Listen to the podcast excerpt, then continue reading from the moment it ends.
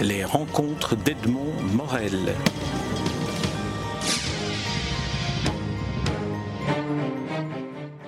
Géraldine Jamard, nous nous rencontrons à l'occasion de la parution de votre premier livre, un, recueil de poèmes qui s'intitule Soif de vie, soif de vie au singulier pour les deux mots d'ailleurs, euh, et c'est paru dans une collection et une maison d'édition Traverse qui est animée par Daniel Simon. Alors d'abord un, mot sur Daniel Simon parce qu'on parle toujours des auteurs, les éditeurs sont quand même euh, essentiels dans le processus de publication d'un livre, surtout d'un livre de poésie, c'est un risque à prendre pour un éditeur. Comment ça s'est passé avec euh, Daniel Simon? Ben, Daniel Simon anime des ateliers d'écriture et alors j'ai eu l'occasion de participer à un de ces ateliers.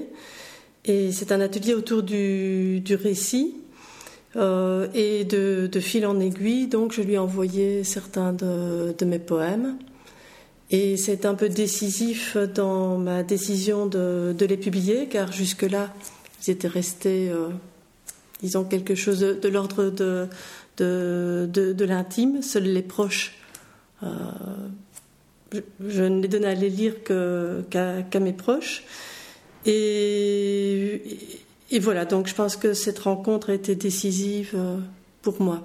Alors qu'est-ce que ça vous fait à vous euh, euh, de voir le livre terminé, fait, mis en page, illustré d'ailleurs par une très belle photographie que j'aimerais que vous nous décriviez? C'est une photographie que j'ai prise moi-même il y a une dizaine d'années euh, lors d'une promenade à Ostende.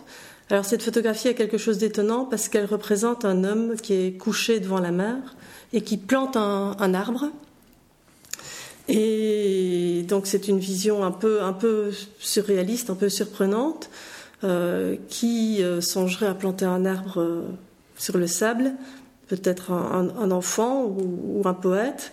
Et donc cette photographie, je l'ai choisie avec Daniel Simon euh, parce qu'elle était, disons, elle, fonctionnait un peu comme, comme une, allégorie pour moi de, l'existence, euh, dans, le sens que tout est voué à, disparaître, mais malgré cela, on, plante nos arbres qui sont eux-mêmes euh, aussi voués à disparaître, mais ça ne ça n'enlève pas notre, soif de vie. Est-ce que l'on pourrait dire que c'est aussi une allégorie de, votre poésie, en tout cas de celle qu'on peut lire dans, ce livre, à savoir une présence de la mer du Nord, enfin de la mer en tout cas, mais on, découvre que c'est la mer du Nord, euh, euh, du sable, et alors du, fait d'être présent à la nature, c'est-à-dire notamment d'être présent par la marche. J'ai le sentiment que la marche était quelque chose d'important dans euh, peut-être dans votre travail de méditation poétique, puisqu'on retrouve souvent des promenades dans vos poèmes. Ben oui, vous avez tout à fait raison. Là, je crois que vous avez vu quelque chose que je ne formulais pas moi-même, mais qui me paraît euh, tout à fait euh, euh, réel et correspondre à quelque chose. D'ailleurs, c'est sans doute pas innocent que j'ai choisi cette photographie. Alors, dans votre, ce recueil est partagé en plusieurs, j'allais dire plusieurs mouvements, qui est le nom d'ailleurs du, cinquième de ces mouvements réminiscence, euh, hommage, euh, enfance, pardon, réminiscence, enfance, les autres fragments et mouvements. Euh, est-ce, qu'il y a une, une, logique poétique à, structurer comme ça un recueil de poèmes? Qu'est-ce qui vous a conduit à cette, à cette construction-là Donc, comme je vous l'expliquais, ces, poèmes, je les ai écrits au, fil du temps, c'est-à-dire certains remontent à une quinzaine d'années et d'autres sont, très récents. Et je les avais envoyés tels quels à Daniel Simon et il m'a invité à les classer. Alors je les ai classés d'abord tout à fait intuitivement, par affinité. Et puis j'ai vu qu'il y avait des récurrences, des, thématiques communes, et que j'ai d'ailleurs essayé de, de, pointer en choisissant la, la citation d'un écrivain ou d'un poète. Alors là, on va y finir parce que chaque, euh, chaque chapitre, ou je ne sais pas comment, chaque fragment est euh, introduit par un, exergue euh, de différents auteurs. Alors celui qui m'a le, plus, le plus frappé, c'est celui d'Henri Thomas qui introduit le dernier mouvement. J'ai eu l'impression qu'il y avait une sorte de définition de ce que est pour vous une certaine forme de poésie. Euh, je cherche et j'ai trouvé des poèmes au bord de la mer comme on cherche des fragments de bois ou de pierre étonnamment travaillés et polis par les flots. On trouve peut-être là un peu votre travail poétique est un travail de, polissage de la langue pour arriver à une sorte de, euh, substance euh, dont on ne peut plus rien enlever. Oui, c'est une merveilleuse phrase. Euh, et je pense qu'il y a aussi cette chose que ce, je pense que mes poèmes ont une simplicité apparente, mais qu'elles résultent effectivement d'un travail euh, en, moi-même et malgré moi. Et euh, ils deviennent aussi des, objets. C'est-à-dire qu'au fil du temps, ceux que j'ai écrits il y a une quinzaine d'années, ben, je les regarde un petit peu comme des objets polis par le temps. C'est vrai qu'on a tous, quand on fait des promenades au bord de la mer, on a tous vu ces bouts de bois qui sont lisses ou ces galets lorsqu'on est dans une autre mer que la mer, du Nord, bien sûr. Et euh, il me semble que c'est un peu ça le, travail que, que, vous faites aussi sur le langage. Une autre des, euh, des dédicaces est celle, une autre des, des exergues est celle de Lacan dans Enfance, qui d'une certaine manière définit ce qu'est le langage. Oui, euh, si je me rappelle, la citation, c'est la fonction du langage n'est pas d'informer, mais d'évoquer. Voilà, exactement. Car la fonction du langage n'est pas d'informer, mais d'évoquer. Et ben, cette citation, bon, c'est vrai qu'elle paraît un petit peu venir d'un autre territoire euh, que, que, les autres. Donc il y a peut-être un clin d'œil à la psychanalyse du fait que je pense aussi que dans l'écriture, la parole poétique, le passé, le présent et le futur euh, cohabite. Mm. Un petit peu comme euh, dans, dans, l'analyse ou dans la parole analytique. Euh, mais encore plus directement, peut-être, c'est, je pense que dans la poésie, la puissance d'évocation est, est, est, essentielle. C'est-à-dire qu'il ne s'agit pas d'expliquer, de, de, de, rationaliser, mais, mais d'évoquer justement. Et donc les poèmes qui, euh, couvrent cette citation sont des poèmes qui sont traversés par, euh, par l'enfance. Mmh.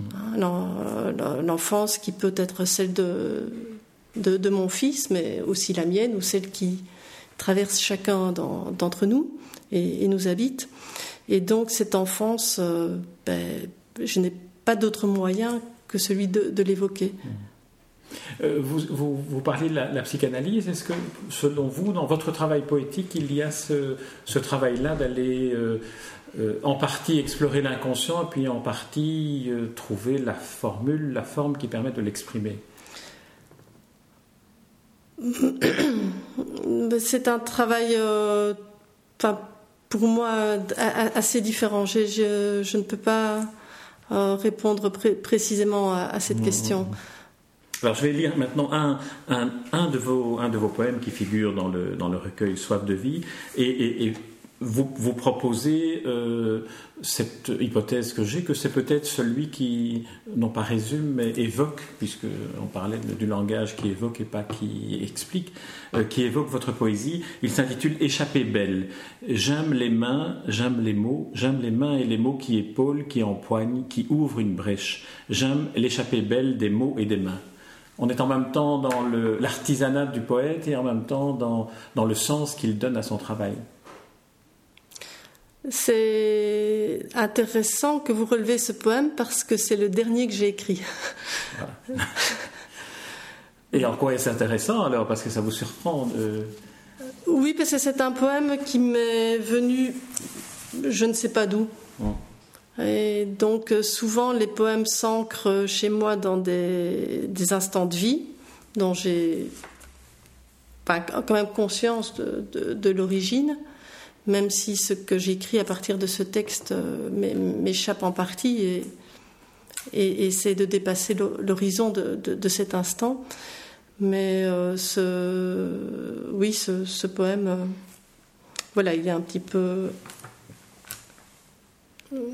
une autre place. Oui, comme les poèmes ne sont pas datés, j'ignorais qu'il était euh, parmi les derniers de ceux que vous avez écrits. Alors, si vous voulez, on va revenir au début du, recueil pour terminer cet entretien. Euh, dans, la, dans la préface de José Pérez, José Pérez évoque la fonction du poème, retenir des instants de grâce. Euh, alors, est-ce que c'est une, une définition qui, qui, vous convient, dans laquelle vous vous reconnaissez? Oui, je, pense que effectivement c'est là. Euh,